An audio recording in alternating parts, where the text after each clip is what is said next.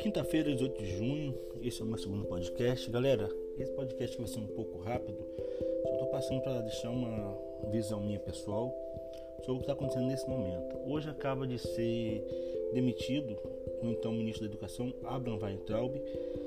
E, gente, isso me deixou um pouco pensativo com o futuro do nosso Brasil, né? Que eu sempre foco no futuro do Brasil.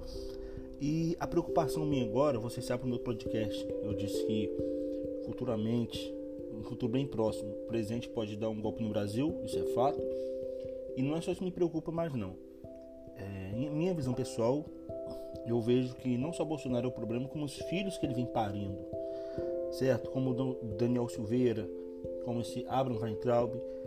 Esse pessoal vai nos dar um problemão no futuro. Tem muitos apoiadores radicais do presidente vocês veem até aqui do Rio, Felipe Poubel, pessoas que apoiam o presidente cegamente, tentam seguir os passos dele cegamente, fielmente. E, e, no caso do Poubel, eu até admiro um pouco a atitude dele, porque ele fez um trabalho muito bacana em relação a investigar né, verbas dos pratos de campanha do Estado aqui, achei muito bom. Porém, tem coisas que me deixam um pouco preocupado. Aguardemos cenas nos próximos, próximos capítulos, né?